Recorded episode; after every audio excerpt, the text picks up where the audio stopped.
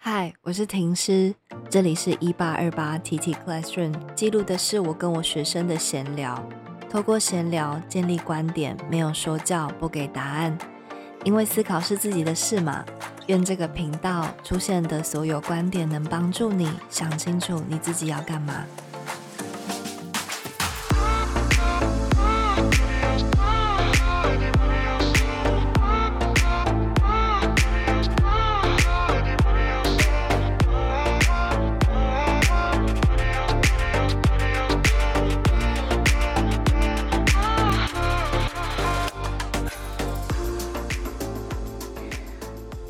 三集，也是介绍《傲慢与偏见》这本书的最后一集，所以逃避不了的，我们今天要来聊爱情。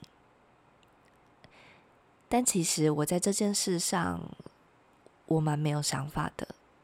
我曾经是一个对爱情很有想法、很执着的人。对于我喜欢什么样的人，我要的相处模式是什么，我有非常多的原则。但随着经历一些事情之后，我发现这些原则也出蛮多问题的。因此，如今我可以说我对爱情没有一个结论。但也因为没有结论，我觉得也算是一件好事吧。我现在可以同理各种想法，心胸无敌开阔。呃，这让我想到最近在听的一首歌，歌词说：“谁没有信仰，谁没有思想。”提醒我很多。嗯，我认为每一个人都有对爱情的信仰，而且某种程度来说，任何人的答案在他当下的情境里面，我相信都是最好的答案，所以也不该对谁的价值观说三道四的。欢迎大家可以利用匿名信箱与我分享你的爱情观，比方说，你可以跟我分享什么样的条件你才愿意去爱，什么样的交往形式是你向往的。呃，你相信灵魂伴侣吗？我非常喜欢听大家讨论自己的爱情观。我觉得每一个人的价值观都差蛮多的，很有趣。而以这样子的眼光，今天不想要再提人生胜利组伊丽莎白了。在我的眼中，虽然我一直在前面两集分享伊丽莎白的故事，把它视作是一个榜样，但是榜样也就说明它其实蛮神话的。也就是说，呃，在真实世界里面，不一定每一件事情都可以这么的顺畅。因此，我今天想要分享另外两个在这本书里面出现过的女人以及她们的抉择。这两个女人更令我留意，因为她们面临的情境更贴近现实，就是有失必有得。我觉得这比较接近人生，或者是我理解的人生了。一位是选择面包放弃爱情的夏洛特。一位是选择爱情放弃面包的莉迪亚，他们同样都在《傲慢与偏见》这本书里出现，但是他们的情境更加贴近真实世界。首先，先从夏洛特开始谈。夏洛特是伊丽莎白最好的朋友，最后她与讨人厌的柯林斯先生结婚。伊丽莎白很不喜欢柯林斯，我也是。他是那种对于别人开的任何话题，最后都会讲回自己身上的那种男生。从这件事情来看，我与伊丽莎白同感，就是这个男人只喜欢自己。好，坏话说完了，来说一些柯林斯的好话。柯林斯他有稳定工作，而且没有不良嗜好，人脉很广。我可以说，嫁给柯林斯，你的生活应该会过得还不错，而且会越来越好。唯一的缺点大概就是他无法跟你有任何心灵的交流，这就要看你认为这件事情重不重要了。因为柯林斯先生呢，他只爱说自己的事，妻子在他的生命中只不过是一个陪衬，让自己看起来更加加分的一枚小胸章。柯林斯不会打你，不会家暴你，却一辈子不懂得欣赏你的灵魂与独特。夏洛特身为伊丽莎白最好的朋友。她也是重视心灵交流的一个女生，却选择跟这样的男人在一起。伊丽莎白认为夏洛特变了，变成一个物质女。但呃，我并不是这么负面的看待这件事。夏洛特在结婚前对伊丽莎白说了一段话，而这段话令我印象很深刻。他看着他最好的朋友。不理解他的眼神。他跟伊丽莎白说：“我知道你现在很诧异，而且非常诧异。你知道我不是浪漫的人，我也没有浪漫的本钱，从来就不是。我只求有一个舒服的家。柯林斯人品好，有人脉有地位，嫁给他不算顶标幸福，但也算一般夫妻了。”夏洛特知道他自己做了一个他的好朋友会没有办法理解和支持自己的决定。他的家境比伊丽莎白更糟，眼看着年纪越来越大，家里已经容不下他。他有他时代背景的情境，他愿意放弃浪漫，选择物质。我觉得他很清醒。我如何认定他的清醒？是后来剧情继续往下走，伊丽莎白到夏洛特家里做客，看见夏洛特的御夫术。她知道如何让自己的丈夫适时的闭嘴，让彼此都快乐。这个婚姻相处的智慧，最终也让伊丽莎白甘拜下风。我很喜欢夏洛特，你可以说他很局限他自己，但我认为他比任何人都清楚自己要的是什么，甚至不企图用自己的价值观去怂恿伊丽莎白。夏洛特由衷希望伊丽莎白能比自己幸福。而且他相信他能够获得顶标的爱情，让我看见他们友谊的珍贵。另一位爱情的选择是伊丽莎白的小妹莉迪亚，而她的对象就是第一集曾经提到过的十八世纪渣男代表韦翰。韦翰在这本书中就是一个前期啦，人见人爱的男生。在我的理解里面，他的颜值应该比达西更高，而且人也更温柔，更会聊天一点。而且他就是非常擅长让人家喜欢他就对了，不知道为什么，我觉得他可能还有点香香的。总之，各种条件说明他就是一个男神了。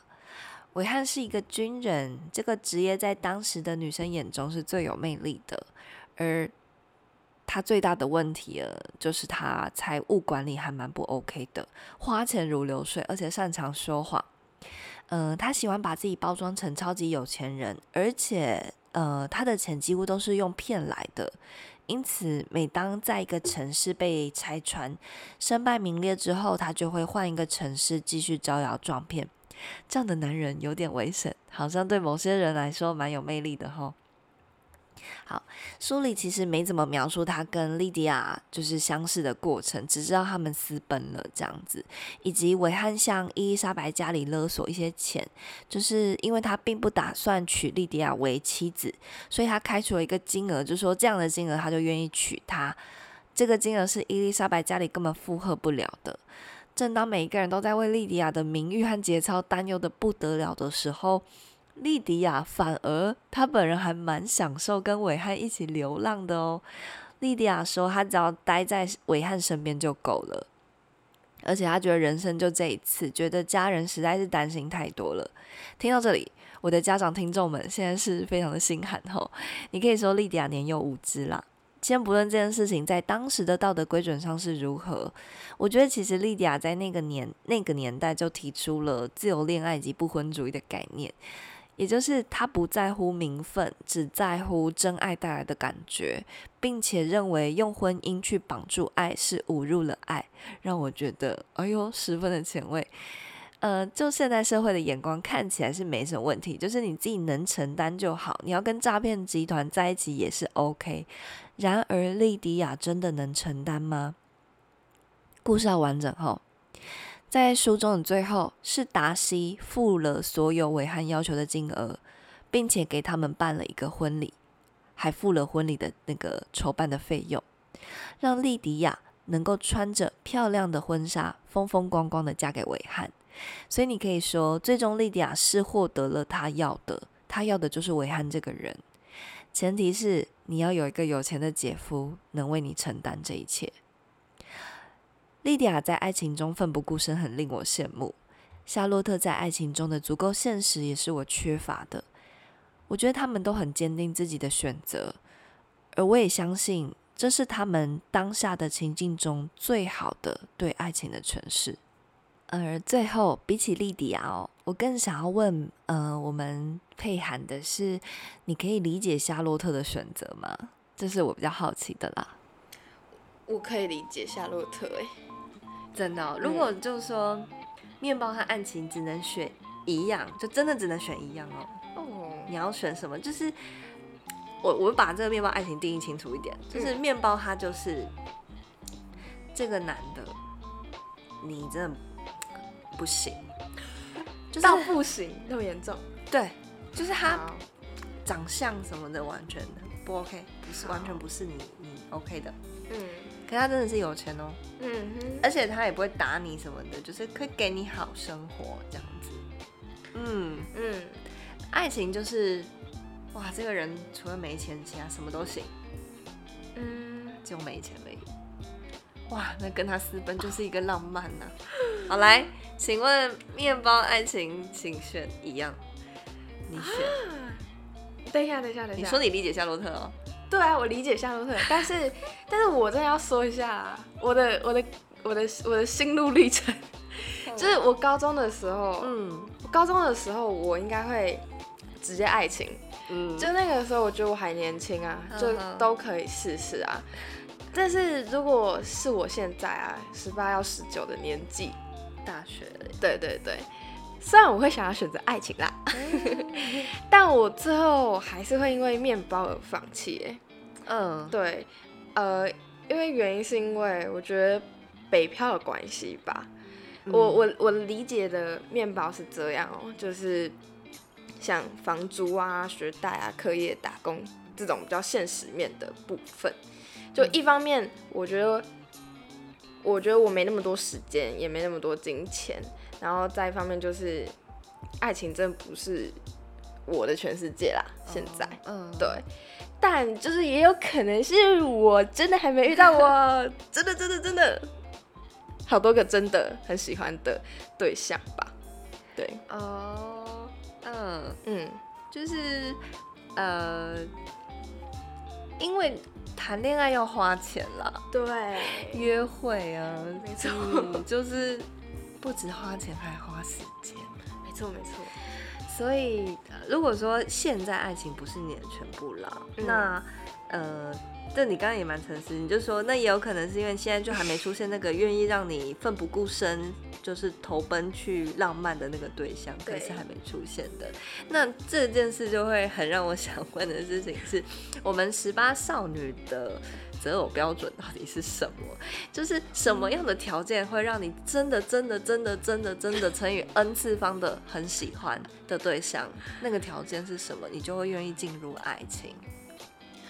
哦，每个人应该不一样啦，嗯但是你但如果说的话，是我的话，我觉得是在我准备好的时候，有点抽象啊，但就是举例来说，就是嗯，走出上一段感情啊，这种准备好了，哦。或是生活已经准整顿好了，我觉得我有稳定的，呃，稳定住的地方，稳定的收入的话，对，方也是吗？对对对对对，就你们彼此都准备好了，对对对对对，嗯。我觉得这很重要、这是欸。第一个条件。对，然后第二个条件的话，就是从我历任下来，我收获到的经验的话，就是金钱观相同，像是我们消费水平很像啊，因为我们都嗯大学生，然后嗯如果有一点点责任心的人，可能不想跟爸妈要钱的话，那就只剩下自己的打工费了嘛。嗯，对，那就是可以陪我去吃路边摊啊，这种就是举例来说，这种相同，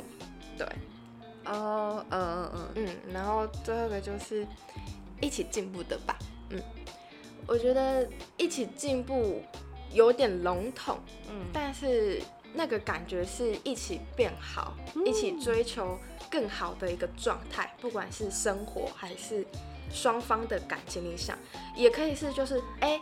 宝贝，我今天觉得我们之后赚到钱、存到钱，可以去环游世界，那也是一种进步。那你就会为了这个目标而去干嘛干嘛，或是说，哎、老公，我今天想要这个房子里面有什么什么。好啦，十八岁有点太早，但就是大家能理解的啦。对，或者是，或者是，或者是，或者是，或者是，我今天的目标就是我想要登上小巨蛋，成为主持人。那我的另外一半就是，好，我想要登上小巨蛋，发行我的第一张专专辑，这种感觉。那我把它归纳一下，就是小巨蛋有点太大了，就 是它是一个可以，就是嗯，嗯、你们都一起成长，然后他也有事做的人。对对对对对对对对对对对对，了解。没错。那哎，那你既然都问完我了，我可以好奇你吗？可以的吧？可以因为交流啊。因为第一集我们大家应该都有听到，婷婷呢，她就是因为想懂爱而去阅读了这本书《傲慢与偏见》。那请问你阅读完之后，你觉得你有更懂爱吗？认真好奇啊，认真。好心虚哦。等一下，好，我我觉得有哎、哦，知道。嗯，我觉得我是知识上的懂，就是但是没有实战经验的那一种啊。OK OK。对对对，我只能说，呃，像你刚才讲，嗯呃，一起进步的这个条件啊，其实伊丽莎白她也有讲到、哎、嗯就她在书里面，她其实有说，什么东西他会进入爱，就是他感受到他想为了这个爱人变得更好的时候，他就会进入爱。他有讲到这件事情的，嗯，所以我只能说，就是因为我没有实战经验，所以我很难就是真的说我有没有懂，但我很欣赏伊丽莎白，她到最后一刻，她已经明白达西是一个长得帅又有钱，人品又好，又极度爱自己，基本上，哎、还有女人需要去思考吗？没 有没有。但到这个阶段喽，他还在问自己说：“这是不是我要的？”还在确认自己的心意跟想法，这就让我很欣赏他。就是我也很期许我自己可以做到这样，就是守住我自己，以及就是我极度的很想要体会伊丽莎白她说的，想为了爱人变得更好的这件事情。嗯，毕竟我觉得我是一个就算是单身啦，我也会强迫我自己进步的人。就是我好像不需要一个另一半来让我变得更好，我自己就会去追寻这件事情。可是这反而会让我更想知道说，有点像是你自己运动跟你揪伙伴一起运动是不太一样的。嗯嗯。所以这件事会让我好奇说，如果我生命中都有另一个人可以跟我一起进步，那个感觉到底会是什么？这个是我目前对爱情的一个不能说懂，应该说它是一个开始让我有新的向往。我以前没有这样子想过。嗯呵呵呵呵。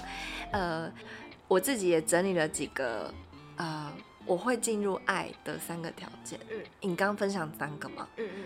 我也整理了我的三个。好，啊，你要听吗？当然了。好，就是第一个就是我会很关注人品。那这边人品，我自己的理解啦，或者我自己的定义啦，就是我会去观察他怎么去对待身边的人。嗯。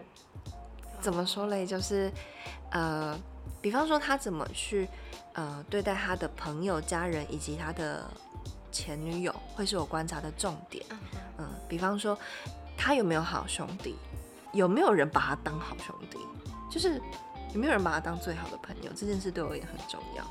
还有就是他怎么描述前任，因为我看不到他跟前任他互动嘛，嗯那我就会好奇，呃，并不是很想知道他们的故事，但我会去好奇他如何去描述他的前任。嗯，他在描述的过程里面，呃，会不会有非常多的责怪以及批评？如果会，我就会担心接下来他批评的就会是我。嗯嗯嗯嗯嗯，对就刚才以上，你可能会觉得说啊，那我就是追求一个他八面玲珑、处理好所有关系的人。没有，我不并不追求好好先生，而是其实我也会期待他也会有不喜欢的人，因为我觉得一个人没有不喜欢的人是一件很怪的事情。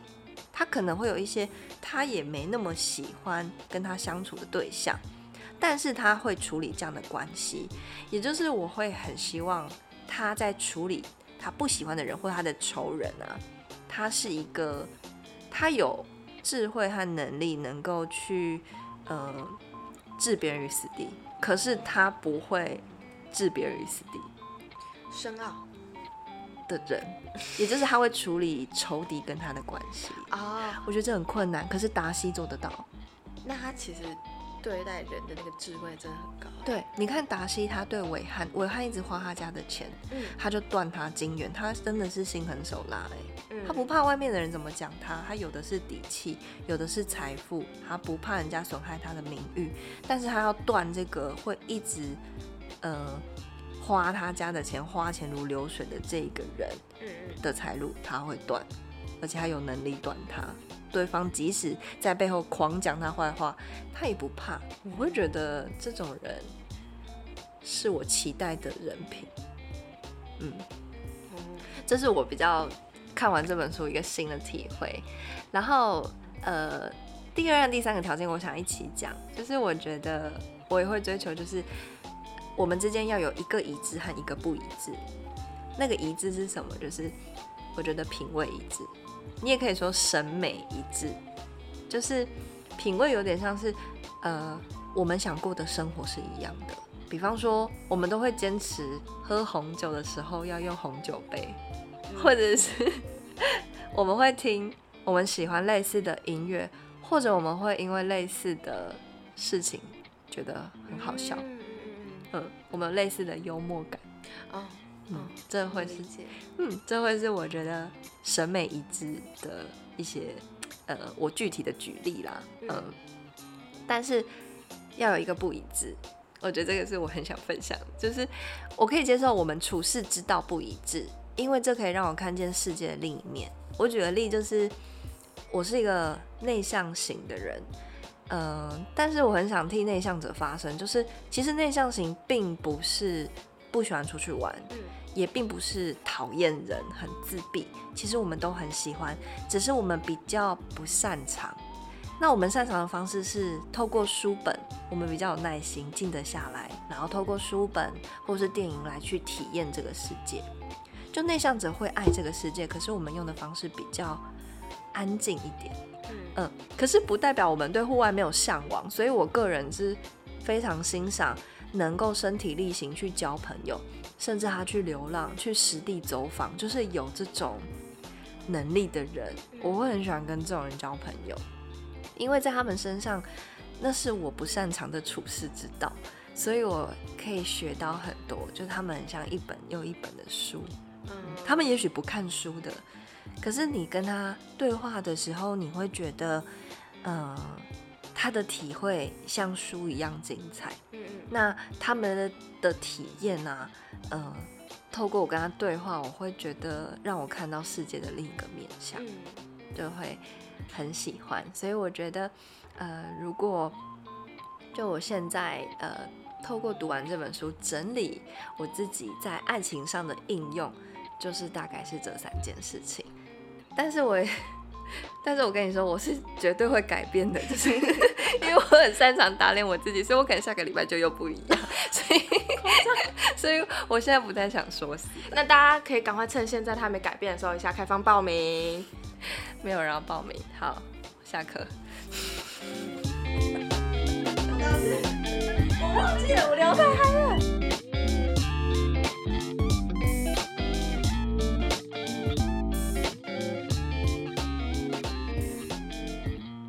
傲慢与偏见》，我相当庆幸自己是活在二十一世纪，一个女人可以工作的时代里。即使我的爱情再怎么失败不堪，我还可以多一个选择，就是一个人精彩。我觉得，无论你我的剧本里有没有被神明放下爱情这个 part，仍然要过上自己开心又喜欢的生活。我有家人，有工作，有朋友，有猫，有住的地方，有自己的兴趣，有坚定的目标。有时候我会想，再多一位灵魂伴侣，难道真的不会太贪心吗？我是婷师，希望大家无论单身或有伴，都喜欢自己。下课。